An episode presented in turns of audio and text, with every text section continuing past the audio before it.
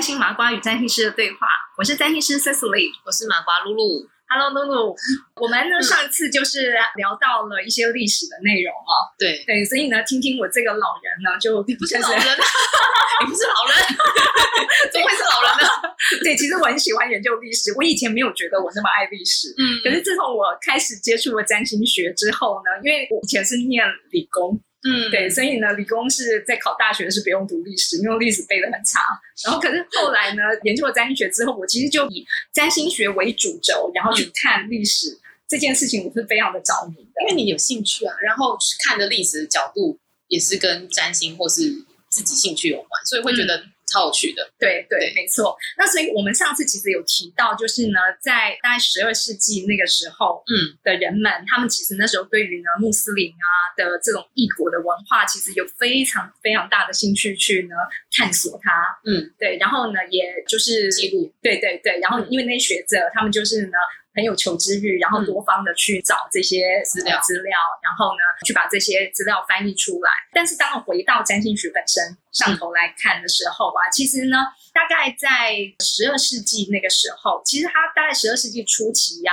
事实上整个呢西方的欧洲的那时候的世界呢，都还很少有呢占星的相关的技术的资料。可是呢，到了十二世纪末的时候啊，你知道那时候已经呢变成有。好几百本的占星的著作，好几百本还蛮多。我记得上次我们在提，就是有关于十十二世纪末的事情，是有讲到说他很多文献，就是因为有有人会想要去收集，然后考究，但是我原来有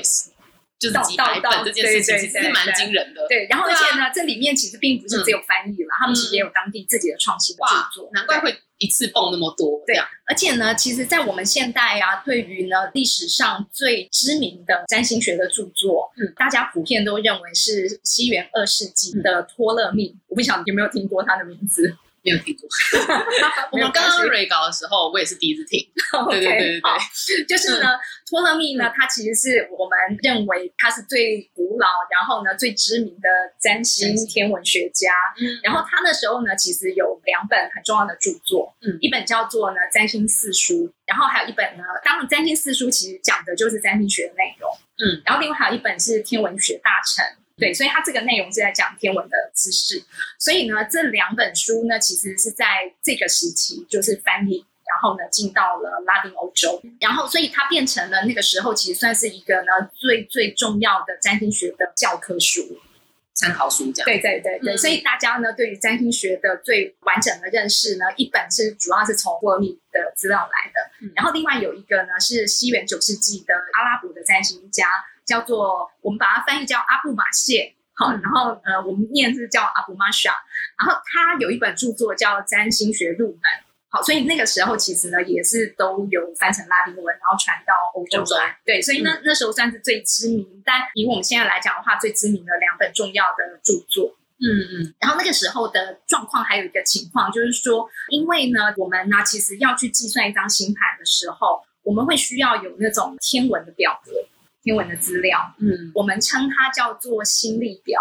星历表，对对对，就是呢，那个行星啊，其实它们坐落在什么时间，然后坐落在哪里，对对对，会出现，然后呢，坐落在哪个位置，像这样子的资讯。嗯，然后这个表格呢，你可以想象哈，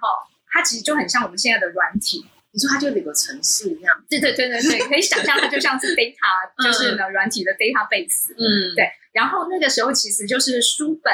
也很普及，就占星的书籍，因为已经很多人几百本了嘛，好，很多人在翻译，很多人在写，然后呢，又有像这样子的表格，所以它有点像是为了这样子的 data 话，它有一些像是它的介绍怎么用的书，对对对，介绍怎么用书籍话，然后它就开始广为流传。是是是，没错没错，因为有这样两个事情的容易取得之后呢，其实呢，占星的知识就开始呢非常蓬勃的流传出去了。嗯。而且呢，它其实不只是流传，因为我们也知道呢，占星呢，其实它并不是一个，就是大家对它的兴趣跟爱好，不是纯粹学术上的爱好而已，嗯。嗯，而是呢应用上的爱好，他他可以知道很多事啊，对对对对对，就是甚至运用什么，嗯对，所以呢，尤其是那种呢，在上层的统治阶层啊，或者是在社会的精英啊、有钱人啊，他可能想要知道自己的。Business 如何，嗯或者说对对他整个国家的运作这样。对，或者是他自己的行运啊，嗯好，然后他要做决策的这些判断啊，所以呢，这样子的服务开始兴起了，嗯，就是占星的服务兴市场需求。对对对对对对对，所以那个时候呢，因为有这个市场的需求，然后呢，专业的占星师的需求也就开始出现。哇，那时候就有占星的职业了，对对对对很对酷哎。对，就是因为、嗯呃资料都来了嘛，然后有人有需求，那所以也就供给。对对对，对，然后所以这个时候呢，其实很重要一件事情就是呢，专门培育人才的机构就出来了。也就要出来了。这个很合理耶，因为你有需求，学术单位就必须符合这个社会去做出给社会的回应啊。因为如果没有这个人才，我们未来的就是社会我们要去哪里找？我们要去哪里找专业的占星师呢？对，就没有人可以传承。是是是，对对对所以呢，接下来我想要聊一下，就是呢，大学，好，嗯大学的教育哦。那我我为什么要提到大学呢？我想要问你啊，你有没有发现“大学”这个字的英文字，嗯它的英文字的字根是什么？你念一下“大学”这个字，universal，，university，对，university 是大学对对。然后可是其实它就是 universal，对对嗯对，就是宇宙。嗯那宇宙事实上就是什么？就是天体呀、听起来很浪漫，很浪漫的。所以呢，大学其实嗯它原本的字根其实藏着就是宇宙，也就它就是宇宙知识。我其实要讲就是说呢，事实上呢，在最早的大学，其实呢是西元四二五年，这是从智慧宫里面呢去我看取得的资料哈，所以它是呢西元五世纪就成立的，在意大利的波隆纳大学。嗯，你有听过波隆纳吗？有听过意意大利最有名的肉酱什么什么，然后然后台湾人大家都很喜欢吃嘛，什么万峦猪脚啊、新竹米粉啊，意大利当然就是肉酱。就是波隆那有名的，对台湾人来说是波隆那是真的不知道对有大学，，对对，所以呢没有，特别去。我我去过，我去过波隆那大学，所以呢，请大家以后如果你们有机会去旅行，去波隆那旅行的时候，不要只记得要去吃，世界第一家大学对看看，对。嗯然后呢，这个大学其实它最早的形式呢，事实上是结合，它是那种呢，就是职业工会，嗯是那种职业工会，然后呢，它就是师徒要去传承技艺，听起来很像是现在大家会称的技职学校那一种，对对对对对，就是我教你一个技能，然后这样子都是师徒可以去这样代代运用对这样这样传授下去的。然后一直到十三世纪的时候呢，那时候欧洲的大学才开始变成是那种招收就是一般的学生的学校。就代表说是除了这些技职，就是需要用这些人，还有更多人想要去求知啊，嗯他想要，他希他希望自己有更多的知识，这样是是是，嗯对。对，那所以你可以看到，其实十三世纪是个关键，因为你嗯事实上呢，就是回到了我们的提到十三世纪，其实就是风向时代了。嗯然后，所以进入到风向时代的时候呢，其实这个知识的呃就是普及，所以学校的形式也就改变了。然后，像很多欧洲的知名的大学，其实也都是在这个时候开始纷纷的成立。像例如说剑桥大学，嗯哦，英国剑桥大学其实就是在一二二五年，也就是十三世纪的时候成立的。对，然后所以呢，刚前面呢会回到占星学的知识哦，就是刚刚前面讲到，就是说当它的需求普及了之后呢，其实大学也开始发现了占星学，然后所以波隆纳这个最古老的大学呢，它呢是在十二世纪的时候，它就开始设立了占星的学科，在学校里面有教。学科哦，对对对对，是哇，所以他们开始有这个课程。然后呢，因为波隆纳大学其实它是到现在其实它都还很有名的一个学院，是它的医学，所以它是中世纪最著名的医学培训中心。所以意思就是说，如果占星那么重要的话，就代表，因为上次有我们之前前几集有讲到那个医学占星，啊，就代表说它跟医学占星有关，是吗因为是它需要服务大众以及大众的健康。对，所以他在这个学校里面，其实是有老师在教授呢，你要怎么样去运用星象，然后呢去评估对人体的影响。这是主流以前呢，好对强哦！对对。然后所以那个时候其实啊，就是其实那时候大部分的欧洲的大学后来都陆陆续续都有开占星的这个学科，然后只是呢，他们都跟医学的关系是很密切的。嗯嗯，对，因为那个时候其实呢，呃，医学院的学生其实他就是要拿着这个星象哈。呃，他他们事实上是有一种判读的方式啊，很有趣。它叫做呢，就是疾运盘，疾疾疾病的疾，疾病的疾，然后运势的运，嗯，好，所以他们有个叫疾运盘。那疾运盘是怎么出现的？就是呃，当呢那个病人第一次卧病在床的时间，他就开始算那个，用那个时间，然后去起个盘，对，哦或者是呢嗯那个病人的家属啊，可能拿着病人的尿液去找医生，然后医生拿到尿液的那个时间点起一个疾运盘。所以以前还要看尿液，后来再去算那个奇运盘。对对对对对。哇，那我我们现在是不用，我们现在就是你只要开口问，嗯你问你的病情，嗯然后我们就会呢用这个你开口问的时间点去起一个土卦盘，嗯，然后来去呢做这样子的疾病的判读。所以意思就是说，其实从以前医学到现在，其实它一直都就像我讲，知识会创新。对对对对。嗯然后所以呢，他那时候其实他们还会有一些像对应，假设说我从这个判读出来，我知道你是什么样的疾病，然后这疾病对应的是哪个行星，然后所以呢，我们就要给予呢治疗的草药，那他就会呢有跟这个行星或是它的我们叫植料啊，好、嗯，植料相应的草药，连草药都可以。对对对，然后而且那个草药还是要在呢那个行星的对应的时间去摘下来的草药，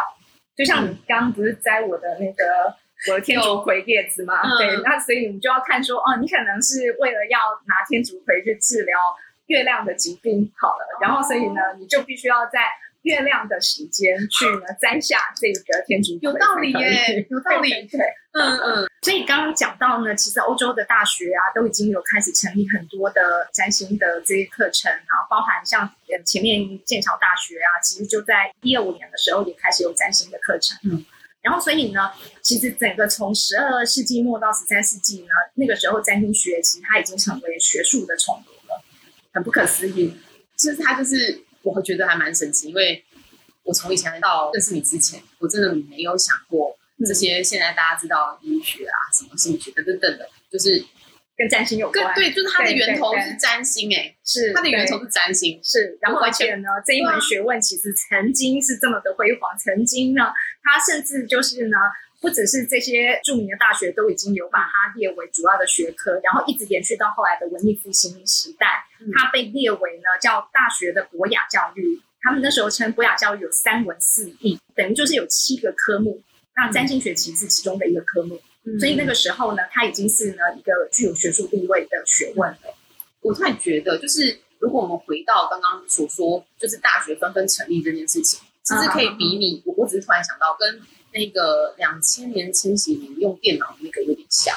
就是啊以前不太会用电脑，但是你要为了你未来的生活，你不得不会这件事情，甚至你要接受这个环境。你指以前是说两千年以前就是对两千年以前你不会没关系，啊，对，但是你两千年之后你不得要会它，就算你不喜欢，你也要会。嗯，后来跟之前这个就是大学成立这件事情，我觉得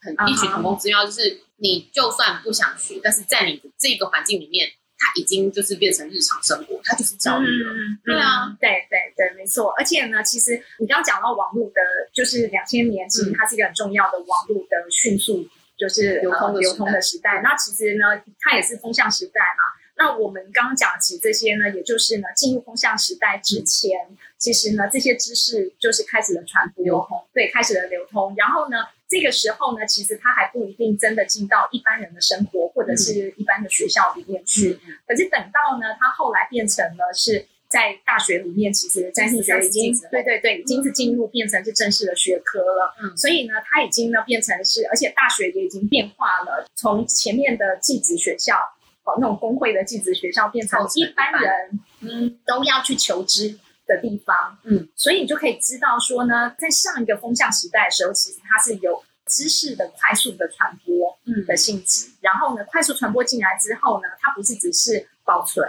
而是它怎么去影响大众。大众就是开始要求知，而且大众也会去选择他们有兴趣的科目科目去学习喜欢的东西，对，然后而且呢，有需要的科目。嗯有必要存在的科目，所以呢，学校也就会教这些科目，所以这样子的一个教育的风气，就变成了一个呢很重要的主流社会就是这样。对对对对对对，嗯所以就像你刚刚举的这种比例，我觉得这种举例让我就是起鸡皮疙瘩，因为毕竟其实我刚刚才上流年，后来刚刚又讲到那个风向星座，我就随便想一想，它就跟风向有关，哇它就跟这个社会的流通有关。想说天哪，这是就是有一个依据的一个形式在。对对对对对。所以这个对应很有意思吧？所以其实我是做了很多功课我才来做这个 podcast。就是呢，其实这些资料呢，它是真实的存在，我们从历史上面就可以找得到的。然后我们去对应到，原来它就是我们上一个风向的两百四十年的时期，嗯的一个对照。所以我会呢开始去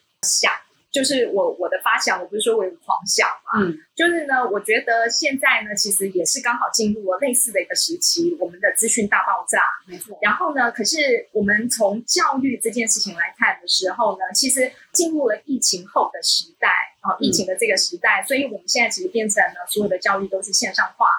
的方式来去呢传播，然后这个线上化的这种传播的方式，其实呢，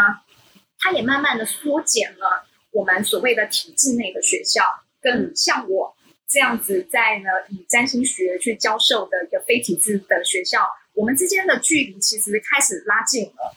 因为在不同的地方，但是反而就是教学，甚至在沟通上变得更靠近，因为随时都可以。嗯，对对对，但但是我对就是说，我们的形式其实是一样的了。对我昨天也办了那个，你知道，就是毕业典礼，嗯，就我们也有毕业典礼。然后呢，我们的学生呢，其实他也呢，就是我们我们也有表扬优良的学生，我们也有颁发奖学金。嗯，然后呢，我们的学生就是学，本来就是学术单位啊。对对对，而且我们有学术单位，我们在做文献的保存。然后我们的学生呢，其实他们也有很就是要认真学习的压力，他们必须要把作业完成，然后还要完成期末考。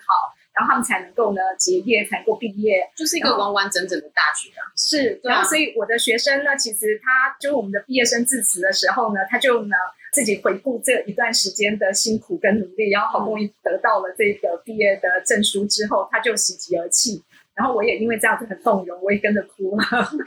蛮感动的。对对，就说我我其实要讲的是，我们跟一般的正式的大学其实距离是越来越靠近了。嗯嗯。但是呢，我目前还没有被体制认可的。嗯。但是呢，你可以想，就是说，在过去其实可能呢，在以前是职业学校转为一般的可以念的学校。学校。但是呢，我们现在是一般人的学校，主要是给学生在学的学生读。可是很多的学生呢，其实他可能呢，在学校里面，呃，为了要去争取到一个非常好的学位、嗯学历，其实他可能花了自己非常多的时间、精神，可能家长的金钱，但是呢，他拿到的其实为了这个学历的光环，只是为了那一张学历，对，是为了光环。我们现在其实大家都心知肚明，其实呢，你在学校里面所学的东西，你可能要进到职场之后，你还是要有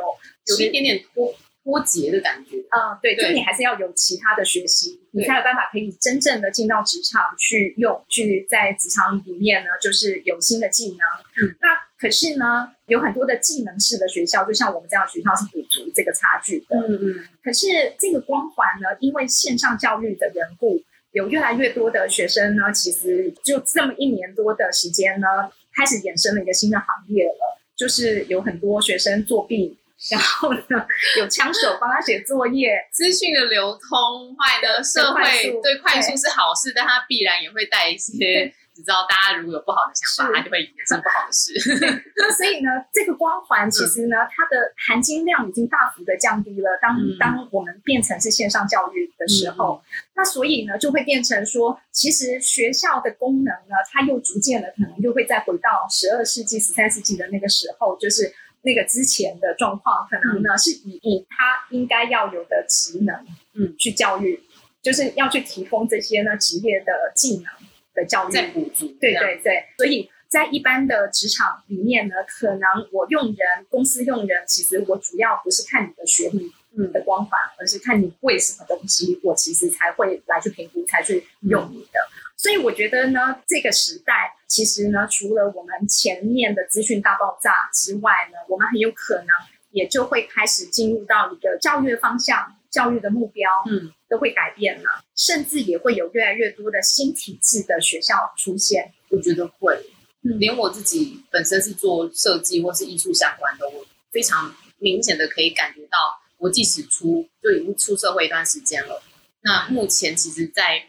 所有很多，就不管是占星啊，或是艺术，或是摄影，有很多门的科系，它不断的在网络上有很多大大小小的学校，它想要传承更新的一个技术或是知识。嗯，我觉得这已经是在，就是这个社会已经是。开始变成这样子。对，所以呢，其实我在这边呢，其实我衷心的跟大家讲一个我的大梦，就是我很希望呢，我在我们还没有被体制接受之前，但是我们就努力的要达成我们将来能够进入体制的一个高标准，再去做教育。然后我也期望呢，在这个新的风向时代的时候，这个教育的体制之门应该是要被打开的时候。没错，每一个时代或者每一个时代，它一定都是有一定不断的同整，在某一些事情打乱，在同整，在打乱。我相信这都一定会有必然有。所以我们已经看到历史了，对，历史就这样子，所以我们可以期待。好，OK，好，那我们今天就聊到这边喽。好，下次见，拜拜。好，拜拜。凝视星空，开启生命。占星就是一门教我们了解独特自己的学问。星空凝视占星学院提供多位资深占星老师的资商服务，从初级到高级的核心课程，多样主题的工作坊、沙龙，以及出版占星书籍。欢迎您到星空凝视的脸书、微信公众号、Instagram 关注我们。